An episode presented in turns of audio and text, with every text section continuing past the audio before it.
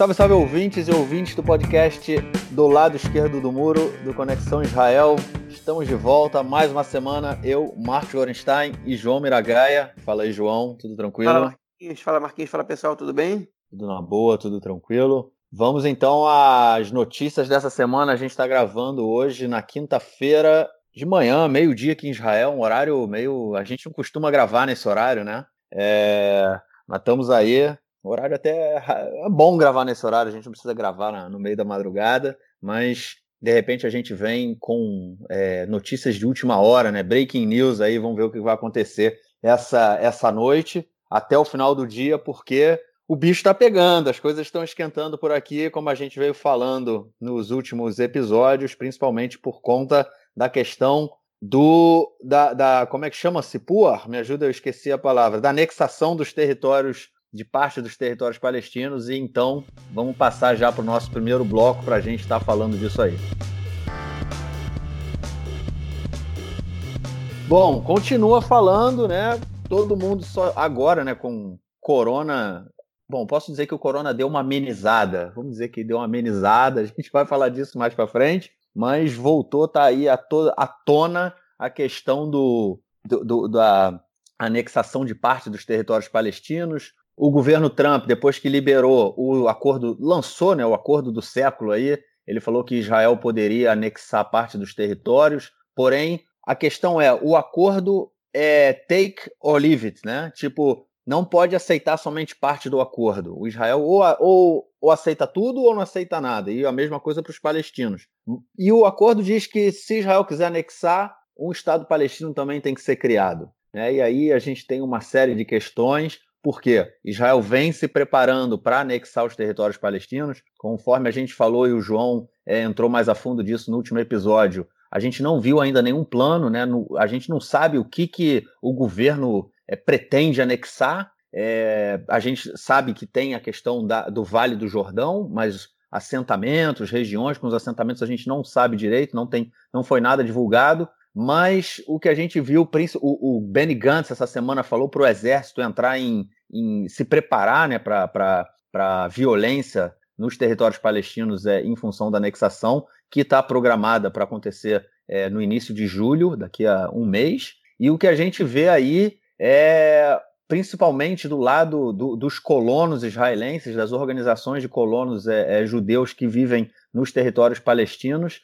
é muita oposição. É, tem gente, obviamente, eles querem anexação, mas eles são contra a criação do Estado palestino. É, tem movimentos aí falando mal do Trump. E aí, João, fogo no parquinho, cara? É, a bagunça tá grande, mas era, era óbvio que isso ia acontecer em algum momento, né? Na verdade, é, o Trump, tá? quando ele apresentou o projeto que ele foi muito criticado pela, pela, pela Liga Árabe, pela autoridade palestina, ele deixou claro que o programa não está fechado, dá para ter mudanças, né? É, mas, por outro lado, o que ele deixou claro é que você não pode sair botando em prática parte do plano é, como se fosse parte do plano. Né? Então, se Israel quiser anexar um ter os territórios sem, sem é, é, se comprometer com a criação de dois estados, Israel está tá rompendo com, com o que seria o plano. Mas, enfim, ninguém, ninguém garante nada, ninguém assina nada para futuro, porque ninguém sabe no que vai dar esse plano, ninguém sabe se o Trump vai ser eleito agora em outubro, ninguém sabe quanto tempo mais cada um dos líderes fica no poder. Então, a anexação ela pode ser entendida como parte do plano, é, é, ainda que o plano não, não se torne prático. Né? É, o que aconteceu essa semana, que foi muito curioso, né? foram as duas coisas aconteceram essa semana. Primeiro, né, eu, eu que ainda sou um, um cético em relação a, a, essa anexação agora feita de maneira unilateral pelo Netanyahu, pelo governo, né, na verdade, de uma maneira geral, é, essa semana o Gantz ele tentou é, romper meu ceticismo, é, preparando é, as Forças Armadas para possíveis distúrbios é, de violência que possam vir a ter na Cisjordânia é, em casos do contexto do, do da anexação. Né? Então, isso, na verdade, é uma preparação é, é, real para esses distúrbios e tem uma razão de ser. Então, ninguém prepara o exército à toa para distúrbios é, por uma causa que não vai acontecer. Né? Então, o Gantz ele está levando a sério isso ou está enganando muito bem todo mundo. Né? É, então, essa é a primeira parte. A segunda parte, que era óbvio que ia acontecer, que foi o caso que chamou a atenção, é que no dia de ontem, né, ou anteontem, né, não sei, não lembro agora, foi na terça de noite ou na quarta-feira, é, a gente escutou o presidente da, do Conselho da Judéia e Samária, que é o lobby né, que, que se comporta como se fosse um, um governo estadual, né, um governo provincial é, de, da Judéia e Samária, ou da Cisjordânia, né, é, enfim, do, do, dos territórios da Cisjordânia habitados por colonos judeus. Né? Eles têm um, uma organização chamada Conselho de Judéia e Samária, não sei se o ouvinte vai lembrar, mas é, alguns anos, 2015, 2016, é, o Netanyahu queria indicar para embaixador no Brasil um sujeito chamado Dan Dayan, que já tinha sido presidente dessa, desse conselho, e a Dilma, no caso, que era presidente do Brasil, ela, ela enrolou, que é, uma, é, um, é um jeito das relações internacionais de você recusar a indicação de embaixador, né? ela, ela enrolou o Netanyahu sem aceitar essa nomeação, né? tipo, também sem recusar, sem nem aceitar, porque recusar é, é, para as relações internacionais é um problema, para que o Brasil não tivesse um, um ex é, um colono e um ex-representante é, dos, dos, colonos servindo como embaixador de Israel no Brasil. Né? Outra pessoa que foi presidente da, da, do Conselho de Eixa foi o Naftali Bennett, que é o líder do partido Yamina, hoje na oposição na Knesset. Enfim, é um, é um órgão é, é bastante é, é, prestigiado pelos últimos governos, né? prestigiado pela população local de, de e Samária, que tem que, que eventualmente vota nessas pessoas para deputados e a, os apoia também,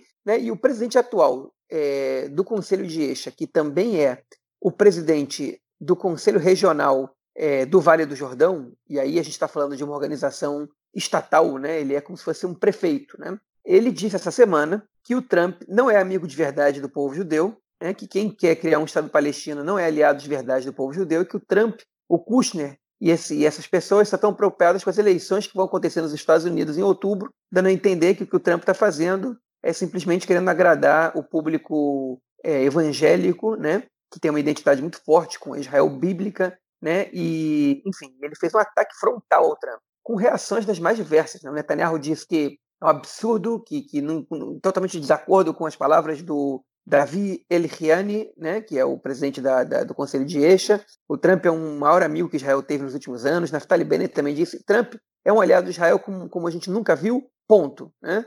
É, ou seja, se esquivou de comentar sobre, sobre o caso dos assentamentos. É, outro, os ministros do Likud também se manifestaram e o Smotrich também, que é um deputado da oposição, líder do União Nacional, que é um dos partidos que compõe o bloco da Yamina, né, da direita religiosa, é, disse que o Trump é um amigo do povo judeu, e todo mundo sabe disso, que ninguém foi mais a favor do povo judeu nos Estados Unidos do que ele, do Estado de Israel, e que a culpa é do Netanyahu que colocou bagunça na cabeça dele, que fez bagunça na cabeça dele, porque obviamente ele não tem uma compreensão é, do tamanho do Netanyahu sobre o que acontece na região, e que tudo que ele está fazendo agora é reflexo da, das negociações dele com o Netanyahu. Né? Então é, ele chamou o Trump de desinformado de uma maneira razoavelmente educada, né? para poder jogar a culpa no Netanyahu, agora que eles estão na oposição, é, mas o fato é que esse comentário do Smotrich mostra que ele está com o líder da Moed Esha não na, na, crítica ao Trump, mas sim na oposição total ao acordo do século apresentado pelo Trump. Então, o que a gente pode ver aí é que claramente o movimento do, da direita ortodoxa, né, dos, dos, é, dos Datim Leumim, dos, dos, nacionalistas religiosos, sionistas ortodoxos, né, é, ele, ele, em algum momento, ia explodir essa, essa crítica contrária ao, ao, proposta do Trump, porque eles sempre disseram claramente, e só não escutou quem não quis, que eles repudiam 100% qualquer iniciativa que venha a é, criar um Estado palestino. Então, não me surpreende nem um pouco essa, essa, essa, essa rejeição, me surpreende um pouco o nível de, de agressividade do ataque é, direcionado pessoalmente ao Trump, né, do, do, do Eliane, mas não, mas não me surpreende essa, essa oposição. Uma hora ela ia aparecer e uma hora ela ia ser problemática para o Netanyahu com as suas bases, especificamente agora no momento que os Estados Unidos estão colocando um freio, porque justamente o, o país está tá, tá passando por um, uma onda de revoltas, as eleições são logo ali, é o principal atingido pela corona no mundo e os números crescem sem parar, ainda que tenha começando a dar indícios que estão ficando controlados, e coloca o Trump numa saia justa com parte do eleitorado importante dele, né? Então, enfim, a gente agora Vamos ver como é que o bombeiro Netanyahu vai apagar esse incêndio no parquinho. É, vai ter que chamar aí, o, tem o Sami Akabai, né? O Sami o Bombeiro, um, um programa de televisão bem, bem é, que as crianças veem muito aqui em Israel, é bem popular. O Netanyahu vai ter que trabalhar com, vai ter que chamar o Sami Akabai. Ou senão a Patrulha Canina, que ele também vai ter que chamar.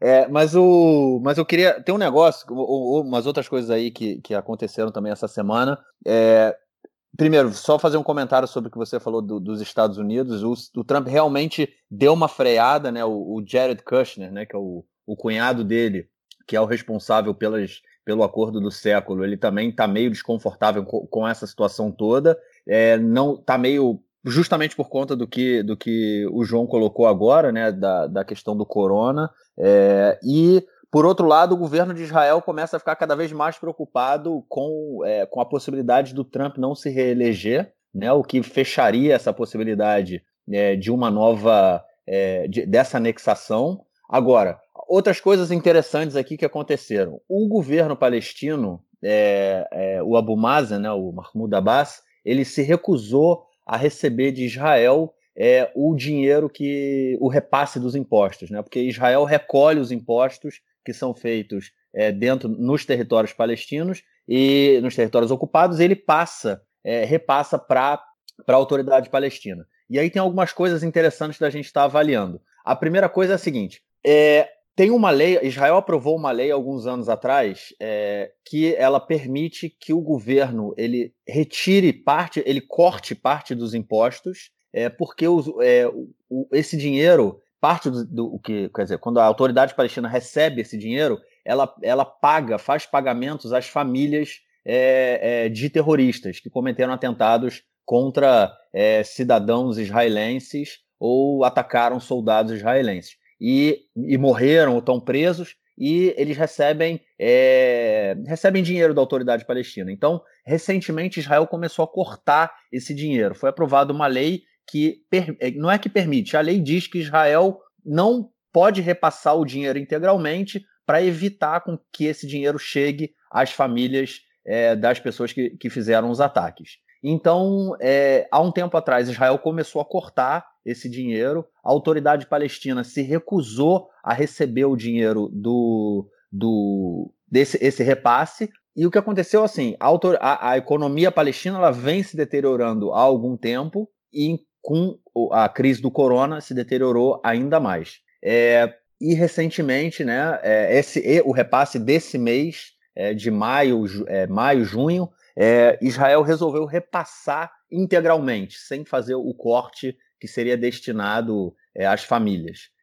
Por quê? Porque Israel está com medo de que a, a, a economia palestina acabe completamente, né, se, se deteriore e entre numa crise que, obviamente, vai gerar uma onda de violência, é, te, tende a gerar uma onda de violência. E também é uma forma de acalmar os ânimos em função da anexação, já que a gente vem vendo é, é, vem, nas últimas semanas o, a relação entre a autoridade palestina e o, o, governo de Israel no que diz respeito à, à, troca de informações, ela foi cortada completamente. É, sempre havia né, uma, uma troca de informações de segurança. É, o governo, a, a, autoridade palestina, no momento em que ela sabia que algum ataque ia ser cometido, alguma coisa, ela passava essa informação para Israel, né, para o Ministério da Defesa ou para o Exército, para que eles pudessem fazer alguma coisa. E esse tipo de informação não tem sido passado atualmente. É, e a, a, a, relação entre Israel e a autoridade palestina está se agravando muito. E agora a gente vê que e eles, mais uma vez, eles não querem receber, eles falaram que não vão aceitar o dinheiro, é, o repasse do, dos impostos, porque é, eles estão vendo isso aí como também uma forma de um cala-boca para você não reclamar sobre a anexação. Está né? Tá aumentando a pressão também sobre o governo israelense em relação a isso. Então a gente tem aí uma série de elementos. A gente tem os colonos de um lado, né, puxando o Netanyahu para que ele não aceite a, a criação um Estado palestino, é, ou seja, uma crise dentro da direita para ver quem vai mais à direita. E a gente tem também do lado palestino uma economia que está se deteriorando, uma, uma, a questão do corona, que, que não é muito séria, mas enfim, está ajudando a, a, a economia palestina a, a, a, cair, né, a ter, a ter sérios problemas. Tem se falado muito na possibilidade, é, eu, não, eu, eu, não, sei, eu vou usar o termo intifada, né, mas é a, a possibilidade de uma nova onda de violência é, nos territórios palestinos contra colonos e contra soldados, enfim. É, a gente pode ver aí uma, no, no período próximo isso acontecer. O que eu tenho ouvido, eu ouvi no rádio, é que é, a autoridade palestina, ela, o, as forças de segurança palestinas, no caso de uma onda de violência, elas não entrariam em choque com as forças de segurança é, israelenses, porém elas também não impediriam é, que a população fosse para as ruas e que a população elas não, elas não reprimiriam a população palestina em caso de violência. Isso é o que tem sido falado. Isso a gente vai saber mais para frente, né? Não tem como, como a gente fala, a gente não, não quer querer adivinhar muita coisa, não tem bola de cristal, mas é o que tem se falado aí para frente. É, a gente vai poder ver daqui para frente é, com essa questão da anexação. Outra coisa interessante é sobre essa lei, né? É, a gente comentou que um é, que houve setores dentro do Likud que ficaram muito, muito é, descontentes, né, decepcionados com Netanyahu porque não receberam nenhum cargo ministerial, né, apesar do governo ser o maior governo da história de Israel, com 36 ministros. E um desses, um desses deputados que ficaram insatisfeitos é o Avi Dirter, que ele foi chefe do Shabak, do Serviço de Segurança Interno de Israel, é, e ele foi o responsável por essa lei que impede o repasse às famílias de terroristas, né, que corta o parte do, do, do repasse para que esse dinheiro não chegue à família é, dos terroristas. É, e ele saiu contra o, a decisão do governo em repassar o dinheiro integralmente. Ele falou o seguinte: a lei ela não é uma, uma é, como é que chama isso? Uma amlatzá, uma é, é, tipo falando para o governo fazer, uma falando, ó, oh, você pode, você não precisa passar, né?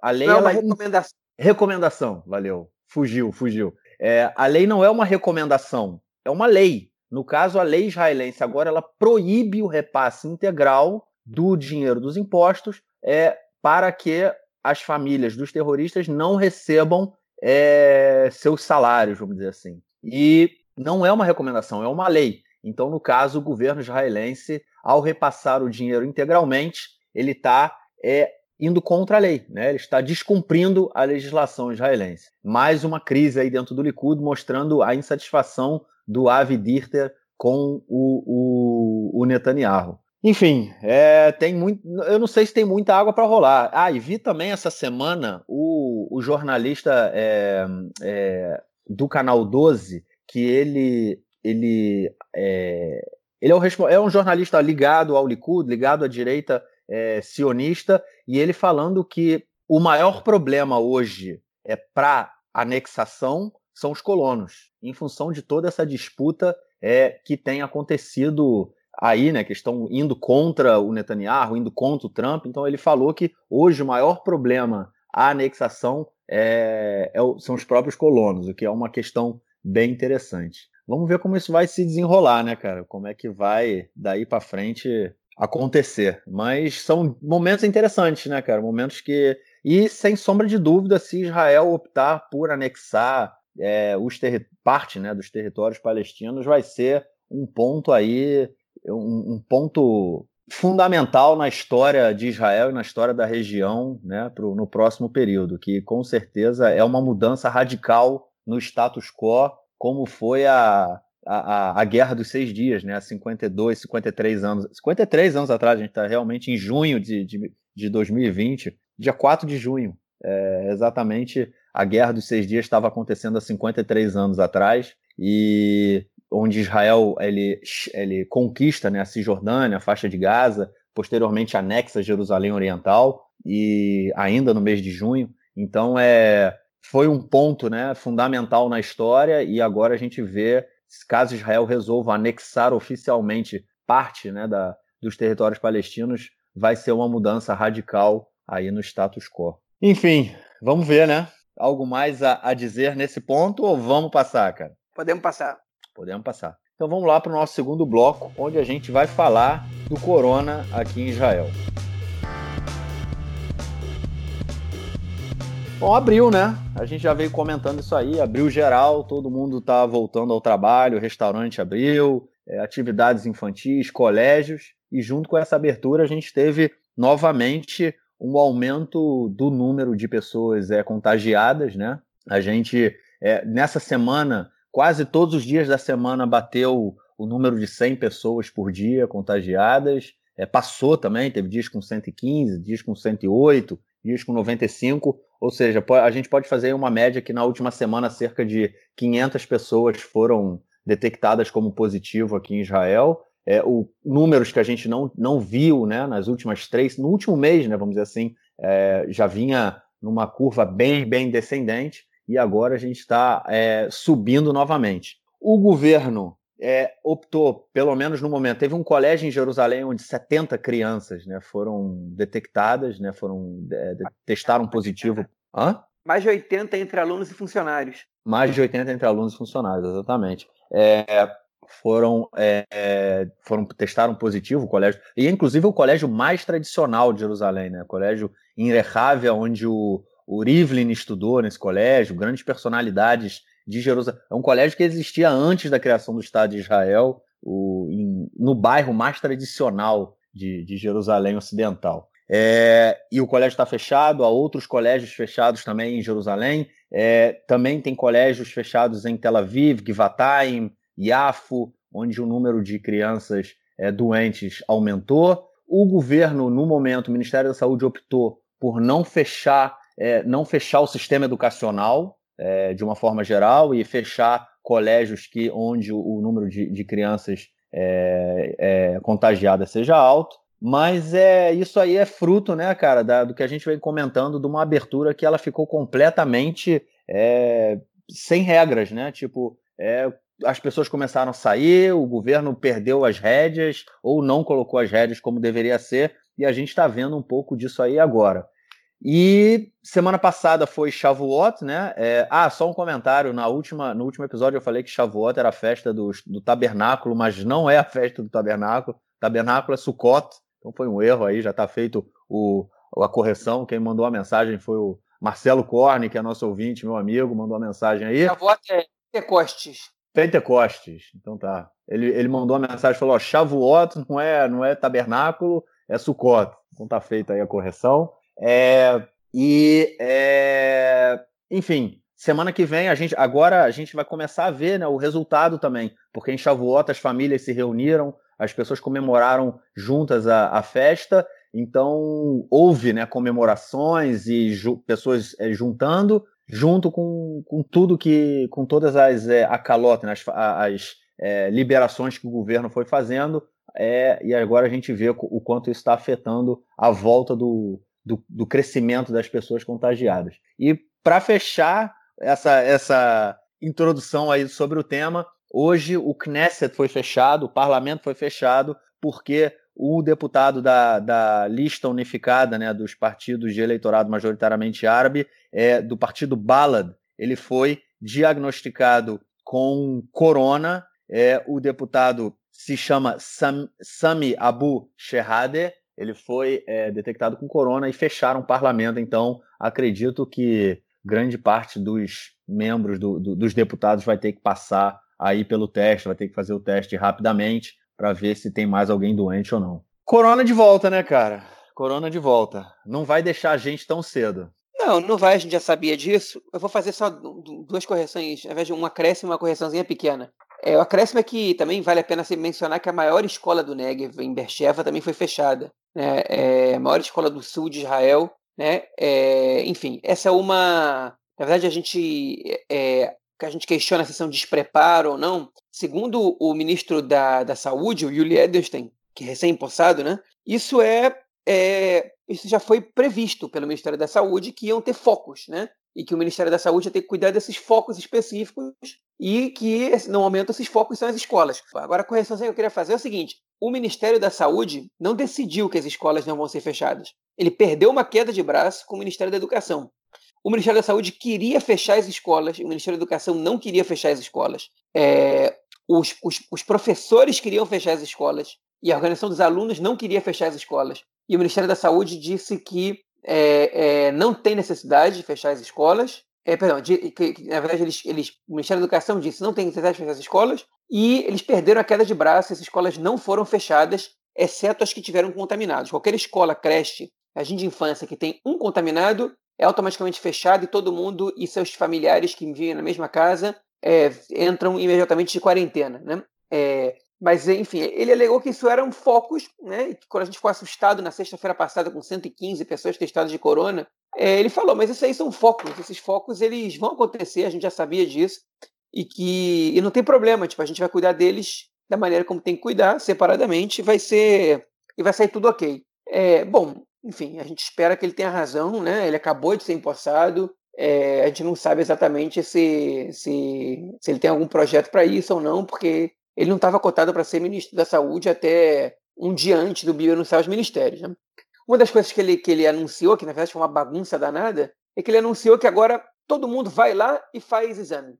Pode fazer, está liberado. A gente tem um monte de exame para fazer por dia. Eu quero que a população, de maneira autônoma e espontânea, vá ser testado. E aí o canal 12 de televisão foi no, nos hospitais e nas clínicas e perguntou: vocês receberam alguma recomendação do Ministério? Eles falaram: não, não tem nada disso não. Quem chegar aqui sem sintoma não vai ser testado. A gente precisa de uma recomendação médica para a pessoa ser testada. A gente não tem nenhuma recomendação dessa não. Então ele fez um, uma, uma, um apelo para a população que não podia cumprir, né? Que nem você tentar vender um produto que não está disponível no mercado. E, enfim, eu não sei quantas pessoas chegaram aí nas clínicas para serem testadas, mas, é, enfim, é, é, já foi uma, uma baixa dele na princípio. Mas uma alta dele, uma coisa importante que ele fez, foi que ele testou, é, começou a aumentar os testes, na verdade, chegou a cento e, quase 160 no dia de ontem, na quarta-feira, é, dia 4 de junho, dia 3 de junho, os trabalhadores estrangeiros, né, os que não têm cidadania israelense, em especial refugiados da fome, das guerras da África, que vivem na região sul de Tel Aviv. É, ele aumentou os testes para essas pessoas, e o que foi descoberto até agora é que eles têm um número de, um percentual de mais ou menos 5% de, de contagiados entre os testados, é bastante maior do que, do que a média de Israel. Então, espero que agora o Ministério do, da, da, Saúde abra os olhos para essa população que vive em condições de pobreza muito, muito é, é, é, é complicadas, é, que não tem direitos de cidadão, grande parte deles não tem seguro de saúde. Os doentes foram encaminhados ao Hospital Ichilov em Tel Aviv.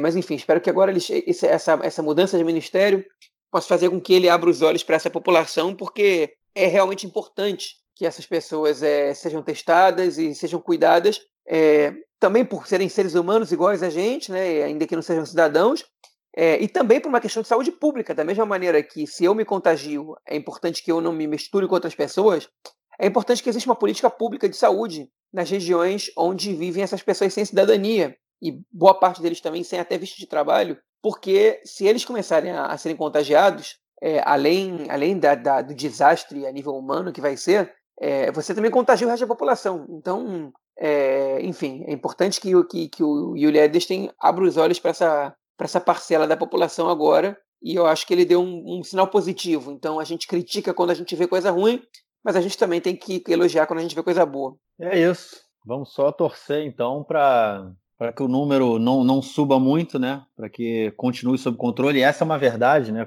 A, a, a quarentena que a gente ficou aqui, ela permitiu com que o Ministério da Saúde pudesse ter uma, um, um quadro muito positivo, muito bom de, de onde havia pessoas doentes e controlar por regiões, né? Porque é muito mais fácil você controlar é, bairros, cidades, regiões, do que você controlar o país inteiro de uma forma geral. Você permite mais é, fechar lugares onde o número de doentes aumenta é, rapidamente. E é isso que tem sido feito. Eu acabei de receber uma mensagem dizendo que aqui na cidade onde eu moro é, há cinco novos doentes. É, na, desde que começou essa. Na última semana, um, uma pessoa só é, doente, uma pessoa a mais. Eram, começou quatro doentes a semana, agora estamos com cinco, é um número relativamente. um número bem baixo, né? Se a gente for falar pensar assim, é uma cidade que hoje tem cerca de 50 mil habitantes, então é um número bem baixo de doentes, tem, tem uma cerca de 100 pessoas em isolamento, mas é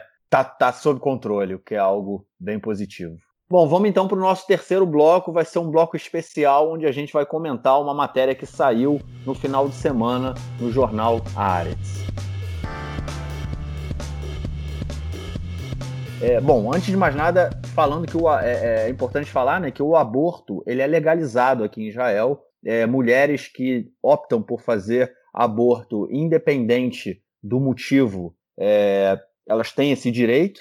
É, elas decidem se querem ou não abortar e elas recebem, fazem isso no sistema público de saúde, é, sem nenhuma interferência. Porém, a ONGs né, que é, trabalham, que, que são contra o aborto, que elas não acham o aborto é, uma medida correta, e elas tentam trabalhar com, com mulheres que, acei, que, que optam né, é, por interromper a gravidez é, para tentar convencê-las a, a não, não, não fazer o aborto. E o que foi divulgado no, no jornal Ares essa semana é que é, uma dessas ONGs ela chegou, ela teve acesso é, através do Ministério da Saúde é, de, a, a, a, contato né, de mulheres que optaram, que, que estavam em processo de nesse processo do aborto e elas te, entraram em contato com essas mulheres para convencê-las a não fazer. O que a gente vê que é um caso de interferência direta no, na decisão das mulheres, né? De tipo invasão de privacidade. É, João, você que leu, eu não li a notícia, não, não, não, não, o João me passou, mas eu não, não tive tempo de ler. Você sincero e honesto com você, ouvinte. Então o João vai estar comentando aí é, o que foi essa, o que, que gerou, né? Como é que isso aconteceu e o que, que gerou dentro da sociedade israelense, a discussão que gerou em setores da sociedade israelense. Fala aí, João. É, primeiro de tudo, é uma reportagem muito grande, né? Muito extensa que saiu na Aretz, né? é, assinada é, pelo, pelo jornalista é, Josh Brainer, né, que é importante nomear quando a reportagem é bem feita. Né, e o Marquinhos é, deu para vocês aí a, a, deixa, né, que é, em Israel o aborto ele é legalizado. Na verdade, não é o aborto que é legalizado, é a interrupção da gravidez. Juridicamente eu não sei qual é a diferença, mas aparentemente tem. Mas enfim, eu não sei também até qual semana é, a, a mulher pode interromper a gravidez, mas ela tem esse direito é, por questões de saúde, imagino que sempre tem uma semana que isso é que, que passa a ser proibido, mas é, a princípio é, é permitido.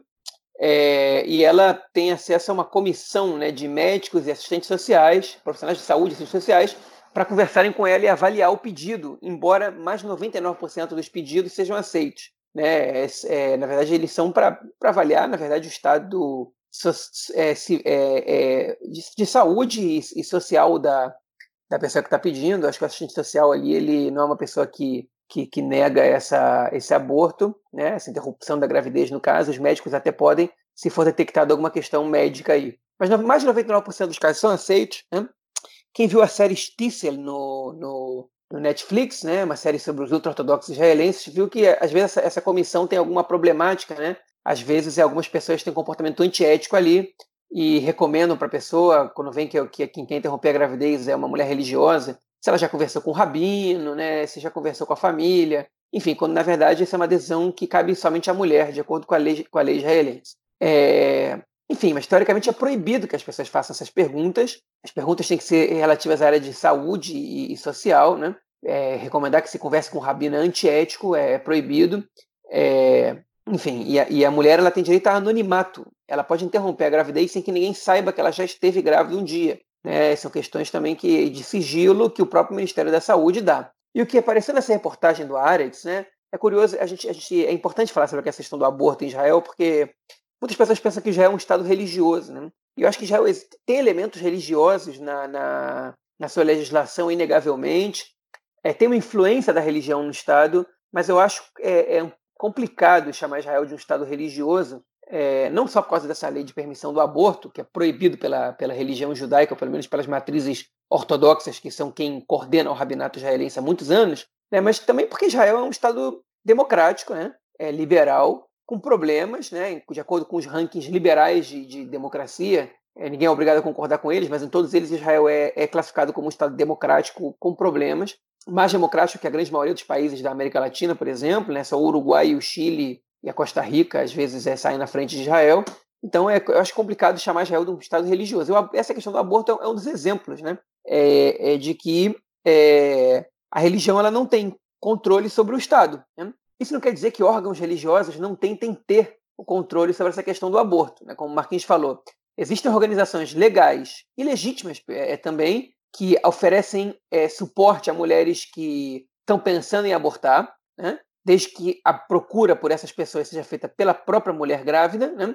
É, existe é, uma movimentação para evitar que as mulheres cometam aborto, que, o que no âmbito do, da educação né, é, é, é, uma coisa legítima. Né? Você pode conversar, você, você se buscar é, ajuda de todo tipo de pessoa e de profissional, hum, você pode chegar à conclusão de que abortar não é o melhor para você, não é o melhor para o seu filho, não, não é o melhor para você fazer de acordo com as suas crenças. Está tudo permitido. O que essa reportagem mostrou foi que existe uma organização chamada Ida Brut, que é uma organização grande, que inclusive tem até um canal de televisão, que é coordenada pelo rabino é, Zamir Cohen, que é um rabino importante em, Israel, né? um, cara, um cara com prestígio no mundo, no mundo ortodoxo. Né? É, embora ele, ele e todas as pessoas envolvidas neguem que ele estivesse sabendo dessa situação, é, mas dentro da organização Ida Brut existia um, um comando, né, um departamento ali, coordenado por uma mulher, que, é, que que descobriu que tinha um foco dentro do Ministério da Saúde, uma pessoa infiltrada ali, não infiltrada, né? Essa pessoa foi coagida ou convencida é, a passar informações é, sobre mulheres que desejavam abortar para a organização Ida Bruto e é, a organização Ida Bruto entrava em contato com essas, com essas mulheres para falar sobre o tema. Hein? E eles, enfim, nessa situação foram várias mulheres que, que foram contactadas pela organização. Né? O discurso era muito parecido, eles diziam Bom, pelo jeito você entrou em contato com a gente e tal. E a mulher falava: Como assim? Eu não entrei em contato com ninguém. Eles falavam: Bom, então pelo jeito alguém que se preocupa com você entrou em contato com a gente. É, e eles começaram a fazer perguntas sobre a gravidez, né? E, e perguntar por. E até que a mulher chegasse na situação do aborto, então eles forçavam o tema. E a mulher, é, enfim, algumas decidiam continuar falando, outras desligavam, outras tinham crise de choro. É um assunto super sensível sobre o qual Muitas mulheres não conversaram com as suas famílias, decidiram tomar decisões sozinhas. Afinal, é uma decisão que cabe inteiramente à mulher, né? Não é, é isso eu estou falando não por opinião minha, minha opinião é que também é inteiramente a mulher, mas, mas não é minha opinião, essa, essa é a lei israelense. A mulher pode decidir se ela quer fazer aborto ou não, independente da decisão do, do, do, do pai, né? É, é da, da, da criança, do, do, do, feto, no caso, né? É, enfim, e eles entraram em contato de maneira ilegal né? Isso, inclusive, dá pena de até cinco anos de prisão para quem faz isso. É, conseguiram os contatos dessas pessoas de maneira ilegal, entraram em contato de maneira ilegal para tocar num, num, num, assunto super sensível, né? Algumas desligaram com raiva, outras choraram, outras foram convencidas a não abortar. É, com outras eles tiveram contato com outras pessoas da família, né? Principalmente quando eram pessoas muito jovens, que, enfim, a profissional do Ministério da Saúde, ela, ela mandava relatórios, né? Curtos para o WhatsApp, é, é, na maioria das vezes, para a organização dizendo chorou, estava muito, tá muito em dúvida, se mostrou em dúvida, enfim. E, e o argumento da, da, da pessoa da organização, é, segundo a reportagem do Ares, para que é, essa, essa pessoa do Ministério da Saúde continuasse fazendo esse trabalho de passar ilegalmente os contatos era que Deus colocou essa pessoa nesse lugar, né, que te colocou nesse lugar para que você faça um trabalho sagrado. Quem salva uma vida, de acordo com a concepção do Talmud, salva o mundo inteiro e que então é você está aí por, um, por, uma, por uma função divina, né? É, só que a lei israelense ela não, não acredita na função divina, é, nesse caso pelo menos, e foi atrás, obviamente, que tem mulheres que ficaram muito insatisfeitas com essa ligação, com essa falta de educação, né? mulheres que tiveram que procurar psiquiatras e psicólogos para tratarem disso, porque era um assunto ela, sobre o qual elas não queriam falar, não falaram com ninguém das suas famílias, né? ou às vezes cônjuges entravam em contato, tomavam o telefone ou ligavam de volta é, aos gritos, dizendo para não, é, perguntando quem deu esse contato, quem são vocês para ligar. E, enfim, uma operação policial descobriu e essa, esse repórter do Adet teve acesso e divulgou uma reportagem bastante longa sobre, é, sobre, sobre esse caso, que mostra diálogos né, dessas pessoas com, com as mulheres grávidas, mostra é, relato, é, enfim, a concepção dos advogados que estão tentando defender as, essas mulheres é que, que, a, que, abriram esse contato ilegalmente com base numa argumentação de que, de que elas estão salvando vidas, né, e que na concepção religiosa delas isso é o mais correto a se fazer. Né. Eu não acredito que isso vai colar muito com a justiça, não, porque, porque isso não, não é previsto pela lei, né, isso pode atenuar talvez a causa, é, mas não é previsto pela lei. Mas, enfim, é, isso não é regra no país, isso é importante dizer, é, não, é, não acontece com, com, com, em todos os dias, né? Isso é uma coisa que é, tanto que virou reportagem do Ares, é, porque foi um caso isolado, né? E os jornais eles mostram é, essas tentativas de burlar a lei, se a lei é burlada o tempo inteiro, é muito fácil então que você transforme isso em você, você transforme essa essa é, corrupção à lei, né? Numa, na, na, própria lei. Isso não acontece o tempo inteiro. Isso é uma tentativa é, ilegal de burlar a lei do aborto, né, de interrupção à gravidez. que lamentavelmente aconteceu, deixou algumas mulheres em estado é, é, psicológico debilitado. e é interessante que a gente que essas coisas venham a público, né? Para que outras mulheres que pensem em abortar um dia saibam que o que estão fazendo é ilegal, que, que isso pode ser denunciado. Então, é, é enfim, a gente está comentando esse caso também para pegar o gancho dele e falar sobre o aborto em Israel, né? E mostrar essa legislação progressista que Israel tem nesse caso. É, e contar também que, enfim, é, existem elementos da religião judaica que não aceitam essa questão do aborto ser legal. Né? O aborto ele, ele, ele foi combatida essa ideia pelos, pelos ortodoxos no momento da legalização do aborto, mas a população, na verdade, os partidos ultra-ortodoxos tinham muito pouca influência nesse momento para conseguir barrar essa proposta de lei. É, felizmente, na minha opinião. Né? E então, hoje em dia, está aí. Essa situação é legalizada e quando acontece uma violação à lei, Está aí a polícia, está aí a justiça para é, investigar, para julgar e para condenar os, os prováveis é, infratores. Enfim, são uma curiosidade que a gente queria trazer também para o podcast não ficar muito é, bitemático, era corona, política, política, corona. Então a gente trouxe aqui mais um tema social, né? Que envolve política também, que envolve sistema de saúde também, mas não é corona e não é a política que a gente está acostumado. O que eu acho mais interessante dessa, dessa reportagem é toda essa questão né, dessa contradição e dessa disputa constante dentro da sociedade israelense é, judaica, né, sobre religião e Estado, né, sobre religião e secularismo, né, o, a população secular, a população religiosa e um termo, né, que, que tem em hebraico que é adatá, né, como se fosse uma imposição da religião, né. É, a gente, é, porque é interessante que parte, eu não vou falar que os religiosos, vou falar parte, parte grande dos religiosos, uma minoria eu acho que não pensa dessa forma, eles acham que as pessoas que não são religiosas, que não seguem religião, há algo de errado com elas, né? Como é que você não. Eu já passei isso por, por várias vezes, tipo, comentando com amigos que, é, que eu não acredito em Deus e, tipo, falando: como assim você não acredita em Deus? É, o que, que tem de errado com você? É, tipo, beleza, você acredita em Deus, eu não penso que há alguma coisa de errado com você, então não pensa dessa forma a meu respeito. É, mas eu acho que esse tipo de, de, de, reportagem ele traz à tona mais uma vez essa disputa que ela é constante, né? E também é uma disputa que existe no Ministério da Educação, por exemplo, até no governo passado, o ministro da Educação era um rabino, né? E havia muito, e antes do rabino era o Naftali Bennett, que não é rabino, mas é também religioso, é, e havia muito debate e muitas críticas e denúncias vindo dos colégios sobre é, uma imposições né, da religião, é, visões de mundo e de país e de sociedade é, dentro do, de, do, Ministério da Educação para que isso fosse passado também é, para os alunos. Inclusive teve um livro que ele foi proibido pelo Ministério da Educação há uns anos atrás, é, que era um livro que contava uma relação é, de, de, uma história de amor né, entre um jovem judeu e uma jovem muçulmana árabe. E o livro foi proibido pelo Ministério da Educação de ser passado nas escolas. Era um livro que ele, ele era, era comum né, que, que as crianças lessem. É, enfim, há muito debate sobre isso. Né? Eu acho que esse tipo de matéria ele traz à tona esse debate que é importantíssimo para a sociedade israelense. É fundamental, né? porque no final das contas ele diz muito sobre o que a gente,